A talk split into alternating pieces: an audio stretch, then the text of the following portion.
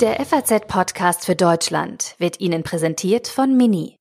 Hören Sie jetzt auch den Podcast The Sooner Now von Mini Deutschland und dem Online-Magazin Freunde von Freunden. Die Stadt von morgen wird heute gemacht. Doch was genau bedeutet das? Wie wird unser Leben aussehen? Und was können wir schon heute dafür tun? Diese und andere zukunftsrelevante Fragen werden hier mit Neu- und Weiterdenkern diskutiert. Jetzt reinhören.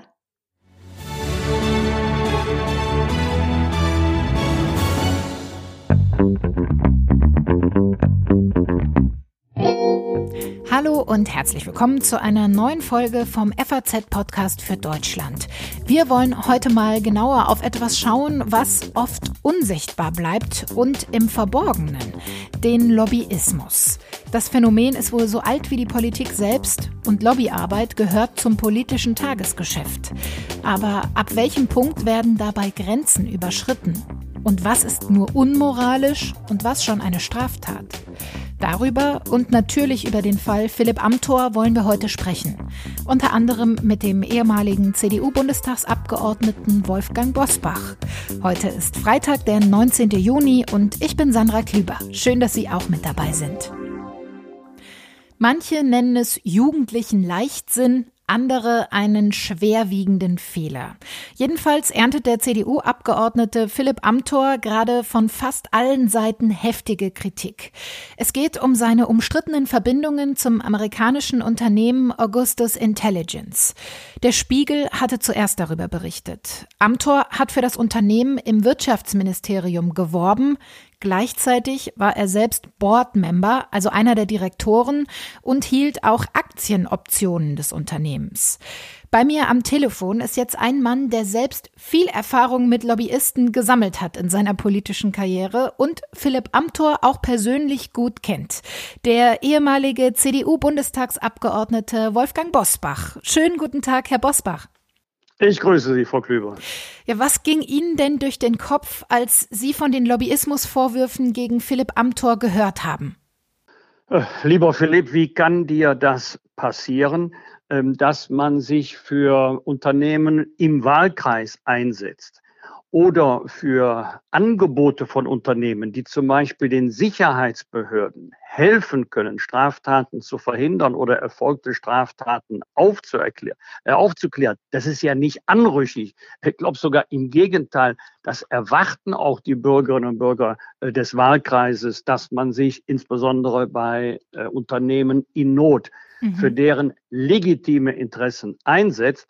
Aber die Kombination von eigenem wirtschaftlichem Interesse, einer Nebentätigkeit und der Intervention ähm, bei, doch bei der politischen Spitze beim Wirtschaftsministerium, Darin steckt die eigentliche Problematik. Sie haben jetzt gerade gesagt, Philipp, wie konnte dir das passieren? Aber es ist ihm ja nicht passiert, sondern er hat sich ja bewusst dafür entschieden. Machen Sie ihm konkrete Vorwürfe? Er macht sich ja selber die meisten Vorwürfe, wie ich finde auch zu Recht. Er hat ja sofort gesagt, das war ein Fehler. Er hat erfreulicherweise es gar nicht versucht, den Eindruck zu erwecken, als sei das, was er gemacht hätte, in jeder Hinsicht in Ordnung. Mhm. Und er hat ja daraus auch Konsequenzen gezogen. Ähm, es sind noch einige Fragen offen. Eckhard Rehberg, also der kommissarische Landesvorsitzende der CDU Mecklenburg-Vorpommern, hat dazu das Richtige gesagt. Und ich hoffe, dass es Philipp Amthor gelingt, die Fragen überzeugend zu beantworten. Sie haben es gerade schon angedeutet, er hat das auch selbst schon als Fehler bezeichnet, allerdings nur in einer kurzen schriftlichen Stellungnahme. Reicht das denn? Ja, also wenn man sagt, ich habe einen großen Fehler gemacht, gibt die Aktienoptionen zurück, äh, ziehe, ziehe daraus meine Konsequenzen, dann steckt in diesen Sätzen alles drin. Es kommt ja nicht so entscheidend darauf an, wie lang eine Erklärung ist, sondern dass sie inhaltlich überzeugt. Und mir ist es lieber, dass jemand einen Fehler äh, eingesteht, auch freimütig öffentlich, als dass er im Irrtum verharrt und versucht dann noch zu erklären, dass eigentlich doch alles richtig sei. Dem Vorwurf der Bestechlichkeit, dem sind Politiker ja immer wieder ausgesetzt. Hat Philipp Amthor der CDU damit jetzt einen richtigen Bärendienst erwiesen? In, in erster Linie hat er sich selber geschadet. Aber ich füge hinzu, es ist ein junger Mann, ich glaube 27 oder 28 Jahre alt. Und ähm, er hat ja seine politische Zukunft nicht hinter sich. Ich glaube nicht, dass das das Ende seiner politischen Karriere ist, sondern ähm, wenn er sich jetzt bemüht, verloren gegangenes Vertrauen zurückzugewinnen, dann hat er seine politische Zukunft noch vor sich. Ist auch nicht der Erste, äh, dem da bei der Mandatsausübung Fehler unterlaufen sind. Ich wünsche ihm auch nicht, ähm, dass er jetzt in Zukunft politisch überhaupt keine Karrierenchancen mehr hat. Ärgert es Sie denn so ein bisschen, dass der Berufsstand des Politikers damit mal wieder Gegenstand einer öffentlichen Diskussion geworden ist, rund um die Fragen von Bestechlichkeit, von Korruption und Co? Ähm, das ärgert mich am allermeisten, ähm, weil es nicht nur ein Problem für ihn ist, es ist nicht nur ein Problem für die äh, CDU in Mecklenburg-Vorpommern, das ist ein Problem für alle, die politische Ämter oder Mandate ausüben. Wir stehen ja ohnehin unter dem latenten Verdacht, weniger an das Gemeinwohl, mehr an Eigennutz zu denken. Und wie kann man diesen Verdacht ausräumen? Äh, nur durch überzeugende politische Arbeit. Aber mir selber ist es auch passiert, und zwar jahrzehntelang, dass immer wieder der Verdacht geäußert wird. Also wir gehen mal als Bürgerinnen und Bürger davon aus, nur eine kleine Minderheit ist nicht eine Mehrheit, aber eine kleine, stabile Minderheit dass sich die Politik viel zu sehr von wirtschaftlichen Interessen abhängig macht und das Interesse der Wirtschaft vertritt und nicht das äh, Interesse der Bürgerinnen und Bürger. Wie schafft man es denn, den richtigen Umgang mit Lobbyismus zu finden als Politiker?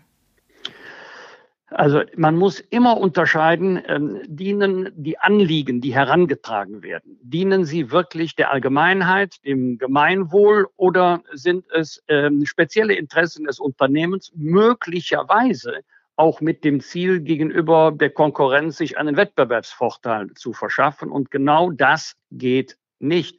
Es mag jetzt vielleicht für den einen oder anderen überraschend klingen, aber jedenfalls bei mir war es so.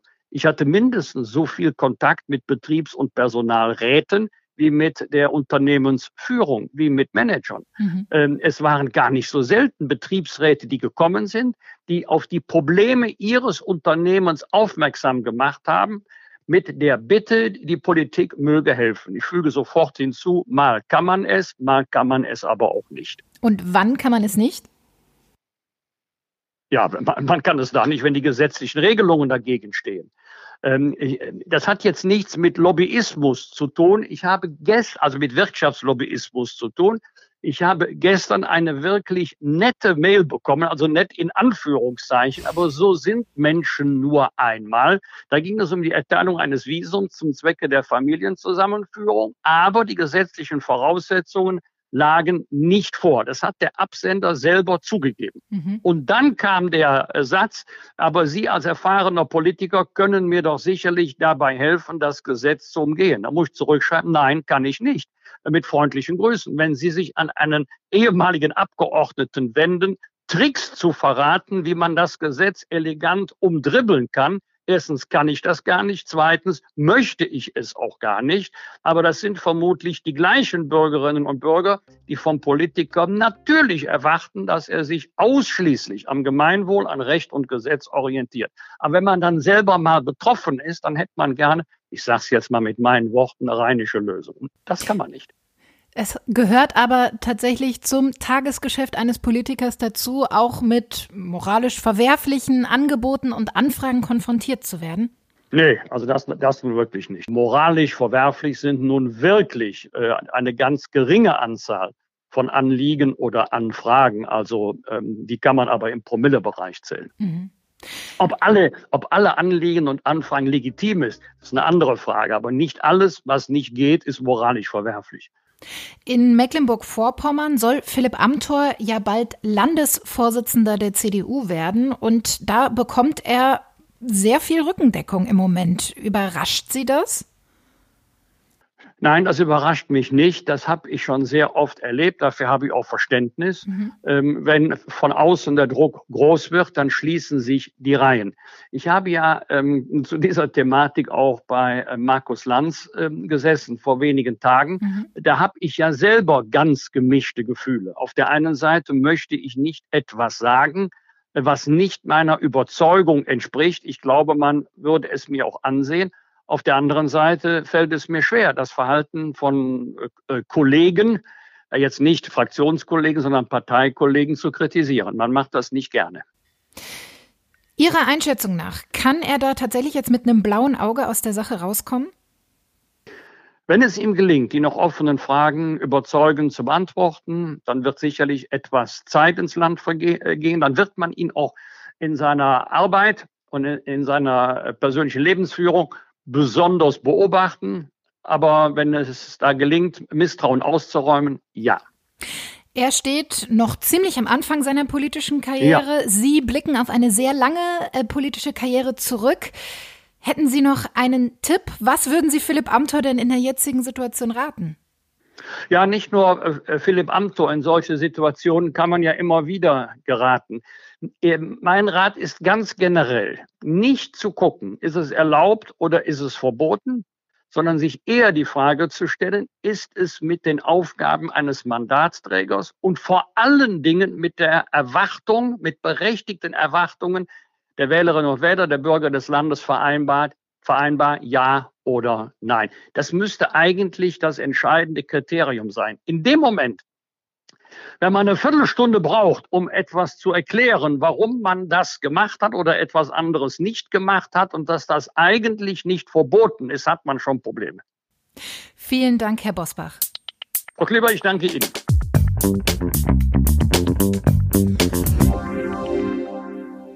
Welchen Einfluss haben Lobbyisten auf die Politik? Und wo gibt es verdeckte Machtstrukturen?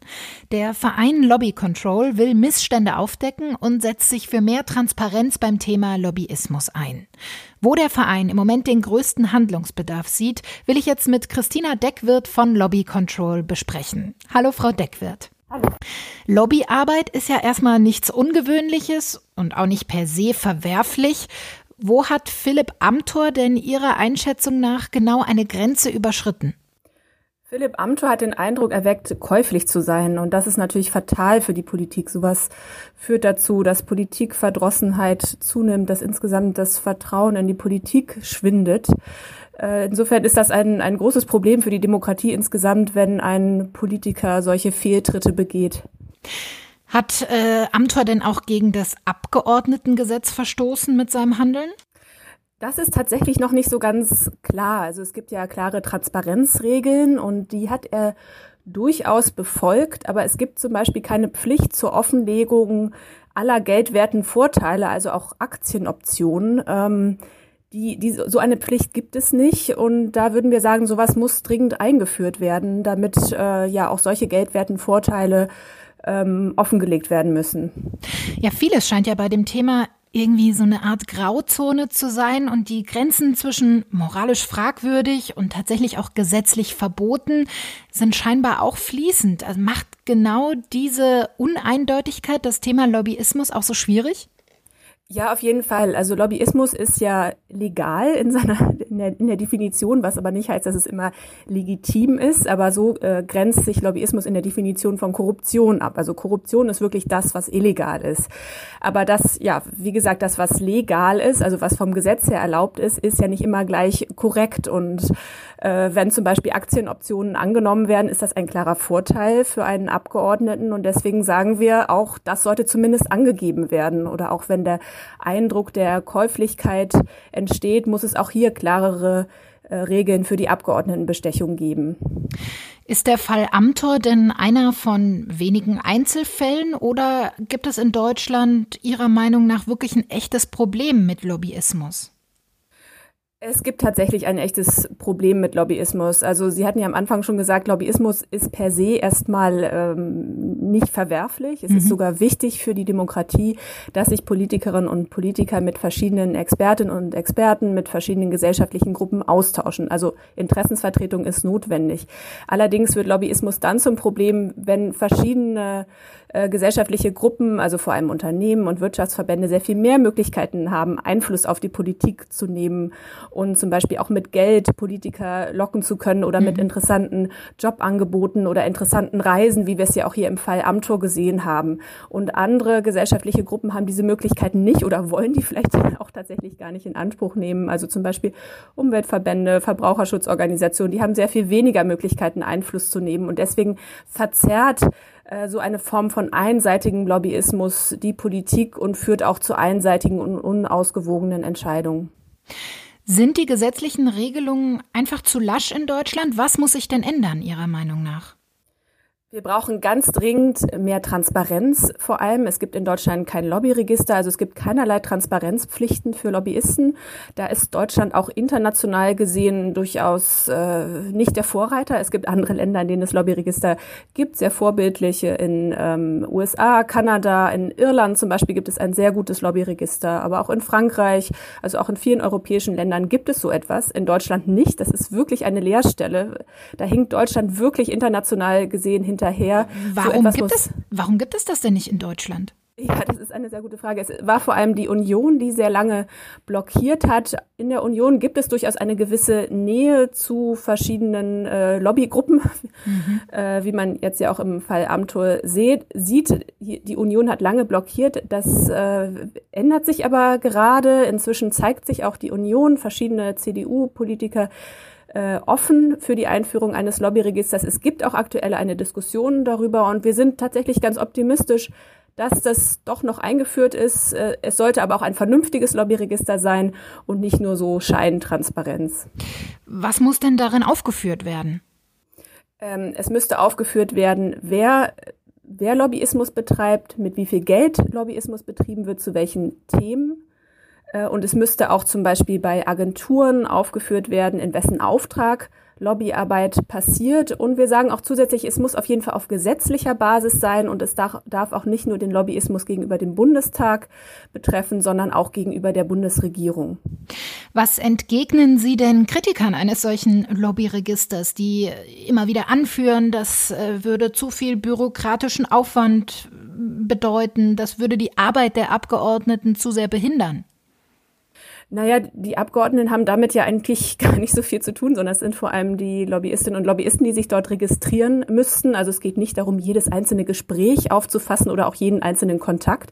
Darum äh, geht es überhaupt nicht, sondern die Lobbyorganisationen selbst müssen sich dort registrieren und äh, offenlegen, in welcher Form sie ähm, also oder mit wie viel Geld sie Lobbyarbeit betreiben. Und mhm. wir sagen außerdem, in anderen Ländern funktioniert es auch. In den USA, in Kanada gibt es das schon lange, auch in der EU gibt es so ein Lobbyregister und dort hat sich meines Wissens noch nie jemand über überbordende Bürokratie beschwert. Abseits von einem Lobbyregister fordern Sie auch gesetzliche Verschärfungen äh, in Bezug auf äh, Lobbyismus? Ja, also äh, das Lobbyregister, da wünschen wir auch, dass das ein Gesetz wird. Insofern wäre das ja auch eine gesetzliche Verschärfung. Der Fall Amtor wirft auch noch mal ein Licht auf das Thema Nebentätigkeiten. Mhm.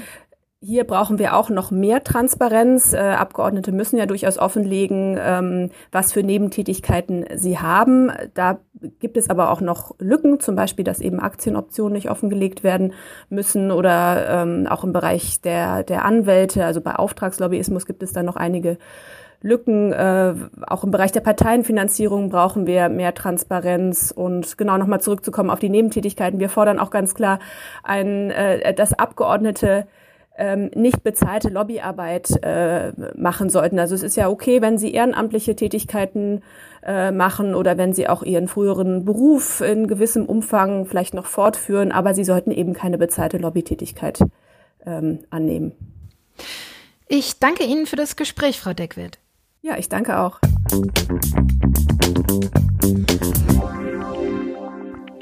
Christina Deckwirt von Lobby Control sagt also, dass es noch viel zu tun gibt in Sachen Transparenz, dass sich da aber auch so langsam was tut. Genau wenn dieser Podcast hier veröffentlicht wird, diskutiert auch der Bundestag in einer aktuellen Stunde über Lobbyismus.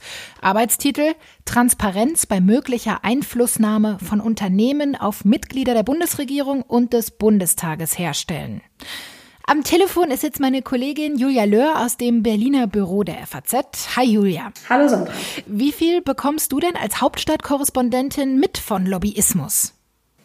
Naja, wir bekommen insofern was äh, davon mit, dass wir hier ja sowohl die Abgeordneten und die Ministerien quasi beobachten, was sich dort so tut und natürlich auch äh, miterleben, äh, wie die Verbände versuchen, politische Entscheidungen in eine bestimmte Richtung zu lenken. Also gerade jetzt hier im Berliner Regierungsviertel, wo auch die Berliner FAZ-Redaktion sitzt, äh, sieht man das oft schon ganz gut an den äh, Klingelschildern äh, der, mhm. in den verschiedenen Gebäuden, wie viele Verbände hier tatsächlich auch ansässig sind und die dann halt versuchen, für ihre Interessen hier zu werben. Und natürlich auch in den einschlägigen Cafés, Restaurants hier, wo man dann immer wieder Politiker erkennt und sich dann fragt, ah, mit wem sitzen die da jetzt zusammen? Also es ist natürlich sehr, äh, sehr präsent, aber an sich ist Lobbyismus jetzt ja auch nicht verwerflich, mhm. würde ich zumindest sagen. Ja, da kommen wir auch gleich noch drauf zu sprechen. Ähm, es ist im Moment ziemlich schwierig für Journalisten, Gesprächspartner von der Union zum Thema Lobbyismus vors Mikro zu bekommen. Ähm, wie erlebst du das denn in Berlin? Hat der Fall Philipp Amthor für wie viel Wirbel gesorgt? Sind da jetzt viele erstmal in Deckung gegangen? Was hat das ausgelöst in Berlin, im politischen Berlin? Ja, es hat natürlich, äh, es hat sehr hohe Wellen geschlagen, ähm, dieser Bericht des Spiegels, weil ähm, natürlich jetzt im Fall Philipp Amthor ja dann die Frage ist, äh, ist das noch quasi erlaubter Lobbyismus mhm. oder hat er sich da wirtschaftliche Vorteile ähm, verschafft, äh, quasi als äh, Belohnung dafür, dass er für ein Unternehmen lobbyiert hat. Das muss jetzt ja alles aufgearbeitet werden. Also zum einen äh, schlägt dieser Fall Wellen, weil es halt äh, juristisch äh, zumindest grenzwertig ist, was er da gemacht hat. Äh, und zum anderen ist er natürlich so das, äh, ja, das Talent der Union, wo viele halt äh, die Hoffnung drauf gesetzt haben, dass er wieder jüngere Wähler, die ja zuletzt vor allem beim, zu den Grünen gegangen sind, ähm, für die Union gewinnen kann und dass er es schafft, ähm, ja, durch seine sehr konservative Art, aber mhm. zugleich halt auch durch sein, durch sein junges Alter, die CDU wieder in bestimmten Kreisen wählbar zu machen, äh, wo sie bislang halt kaum durchdringen. Und wenn äh, er jetzt über diese äh, die Geschichte stolpern sollte, äh, dann ja wäre das für die Union insgesamt äh, mit Blick auf die nächste Bundestagswahl keine gute Entwicklung. Also von daher ähm, wundert mich das nicht, dass es da so schwer ist, Gesprächspartner zu finden. Das ist, da sind alle im Moment sehr nervös, was da mhm, los ist. Und halten lieber die Füße still. Mhm. Wenn ich in den letzten Tagen mit Leuten über das Thema Lobbyismus gesprochen habe, da ist mir immer aufgefallen, dass Lobbyarbeit total negativ konnotiert ist. Also die meisten denken bei Lobbyisten an böse Strippenzieher im Hintergrund. Aber gibt es denn auch guten Lobbyismus in Anführungsstrichen? Nee, ich würde ja erstmal sagen, per se ist Lobbyismus nicht verkehrt. Also mhm. Politik ist, oder wir leben in einer Demokratie, die davon lebt, dass wir Interessen austauschen, hier auf politischer Ebene. Und dann die Politiker in einem Abwägungsprozess, wer möchte was, wem nutzt was, wem schadet was, dann eine politische Entscheidung treffen. Von daher ist das jetzt nicht per se verwerflich, wenn bestimmte Unternehmen oder Verbände versuchen, sich Gehör zu verschaffen für ja, das, was sie umtreibt und vielleicht im Geschäftsalltag äh, behindert oder was sie weiterbringen würde. Letztlich ist dann halt nur die Frage, was macht die Politik daraus und sie sollte halt alle Interessen in der Gesellschaft abwägen und daraus dann eine möglichst gute Entscheidung treffen. Wo fängt Lobbyismus denn überhaupt an? Also, es, also Lobbyisten gibt es ja eigentlich durch alle Gesellschaftsbereiche hinweg. Genau, also natürlich kennen wir jetzt die, die klassischen Lobbyisten, jetzt die großen Wirtschaftsverbände, sei es jetzt hier der BDI, der VDA für die mhm. Autoindustrie, der Bauernverband ähm, natürlich auch hier ein, ein sehr mächtiger Verband, der für seine Interessen wirbt. Dann gibt es natürlich immer wieder auch einzelne Unternehmen, die an Bundestagsabgeordnete herantreten, vielleicht weil sie aus ihrem Wahlkreis kommen. Hier in Berlin fällt im Moment auch auf, dass wie engagiert die Start-ups da ähm, jetzt auch sind. Also die, das war lange Zeit nicht so, aber jetzt gerade im Zuge dieser Corona- Krise und der Rettungspakete ähm, ist das sehr, sehr auffällig, wie, ähm, wie Verbandsvertreter aus der Start-up-Industrie hier äh, versuchen, äh, genau auch mehr Hilfsgelder für, für ihre Klientel locker zu machen. Und äh, natürlich muss man auch bedenken, dass es auch die, die ganzen ähm, Nichtregierungsorganisationen, mhm. also die Umweltverbände, die äh, Verbraucherschutzverbände, das sind natürlich auch alles Lobbyisten, die vielleicht auf eine etwas andere Art und Weise äh, aber auch sehr präsent hier in Berlin sind. Letztlich lobbyiert ja jeder für seine Interessen. Die Frage ist immer, wie macht man es, wo setzt man an, geht man über die Ministerien, geht man über die Abgeordneten oder geht man, was vor allem halt die Umweltverbände machen oder auch Fridays for Future oder geht man halt über die öffentliche Aufmerksamkeit, über aufsehenerregende Aktionen. Wann wird denn Lobbyismus problematisch? Immer nur dann, wenn es auch um Gegenleistungen geht? Ja, dann wird er auf jeden Fall problematisch. Also genau das ist ja eigentlich auch ähm, hier in den Regularien klar so festgeschrieben, dass es eben keine, dass Abgeordnete keine Gegenleistung ähm, dafür bekommen dürfen, wenn sie jetzt, jetzt für ein bestimmtes Unternehmen oder für bestimmte Interessen einsetzen, dass sie davon nicht wirtschaftlich profitieren sollen. Hat sich denn die Lobbyarbeit in den letzten Jahren deiner Einschätzung nach auch verändert? Na, die Gewichte haben sich verändert, würde ich sagen. Also es war lange Zeit ja so, dass zum Beispiel der VDA, die, die Autoindustrie oder auch der Bauernverband hier einen, einen sehr großen Einfluss auf politische Entscheidungen hatten, ob es jetzt nun um die Abgasgrenzwerte, CO2-Grenzwerte mhm. geht oder eben um die Frage, welche Pflanzenschutzmittel sind erlaubt oder nicht. Und das hat sich jetzt gerade in dieser Regierung doch deutlich geändert, weil natürlich auch die Politiker spüren, wie sich die Stimmung unter den Wählern verändert, wie sich der Zeitgeist verändert. Und dass es halt nicht so gut ankommt, jetzt äh, einfach im Rahmen eines Konjunkturpakets dann nochmal eine äh, Kaufprämie für Autos durchzuwinken oder halt all die Wünsche äh, der Landwirte, jetzt etwas lockereren Umgang mit der Gülle-Problematik äh, mhm. und sowas. Oder Pestiziden. Dass sie damit, oder Pestiziden, ähm, dass das halt bei den Wählern nicht gut ankommt. Und von daher ist der Einfluss dieser traditionell sehr starken Lobbygruppen ähm, tendenziell gesunken, während halt jetzt gerade die, die äh, Umweltverbände oder auch die, die Fridays for Future Bewegung ähm, durch ihre, ja, äh, also vor allem durch die, durch die, die öffentliche Aufmerksamkeit, mhm. die Veranstaltungen, Demonstrationen, ja, also die, eine andere Form von Lobbyarbeit, aber schon sehr viel Einfluss auf die Politik ausgeübt haben. Da hat sich schon, haben sich die Gewichte so ein bisschen verschoben und das merken auch die, die ehemals ähm, ja, sehr starken Verbände hier, dass sie so, sich zuweilen so ein bisschen wundern, hm, so, warum kommen wir damit jetzt nicht durch oder warum braut sich hier so viel mhm. Gegenwind? Äh, da auf. Das hat jetzt vor allem der VDA im Rahmen des Konjunkturpakets ist das äh, sehr deutlich geworden. Würdest du also sagen, dass die Macht der traditionellen Lobbys auch ein bisschen gesunken ist damit? Welche Macht haben Lobbyverbände? Ja, sie ist gesunken, aber sie ist natürlich ähm, immer noch da und man, es gibt ja auch nach wie vor Bereiche, in denen wir sehen, dass das ganz gut funktioniert. Also das Thema Rauchen ist, ist ja äh, so ein Dauerbrenner. Es, Deutschland ist äh, inzwischen das einzige Land in der EU, in dem Außenwerbung für äh, Tabakprodukte noch erlaubt mhm. ist. Und das ist was, äh, womit was gegen eine WHO-Vereinbarung verstößt. Also eigentlich gäbe es sehr viele gute Gründe, dass es schon längst anders wäre. Aber da sagte ähm, vor einiger Zeit die Drogenbeauftragte, die Marlene Mortler, dass sie noch keine, keinen Bereich erlebt hat, wo also wirklich so eine brutale Lobbyarbeit geleistet wird wie in diesem. Das hat sich jetzt so ein bisschen äh, geändert. In der Union war lange Zeit Volker Kauder, der ehemalige Fraktionschef, derjenige, der da ähm, auf keinen Fall äh, ein Verbot haben wollte für Tabakwerbung.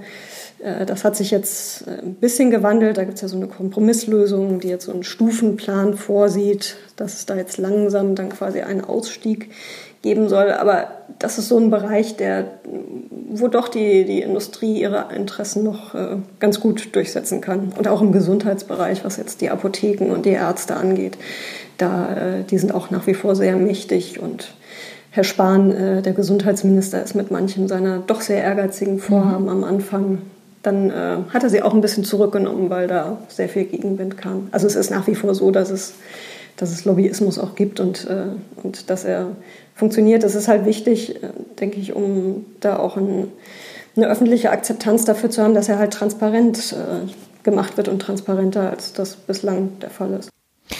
Ja, in Sachen Transparenz muss ich also noch was tun, sagt auch meine Kollegin Julia Löhr aus dem Berliner Büro der FAZ. Vielen Dank für deine Einschätzungen.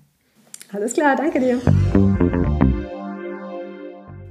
Und damit sind wir am Ende der heutigen Folge angekommen. Ich wünsche Ihnen ein schönes Wochenende und ich freue mich, wenn Sie auch nächste Woche wieder beim FAZ Podcast für Deutschland mit dabei sind, denn dann sieht die Welt vielleicht schon wieder anders aus.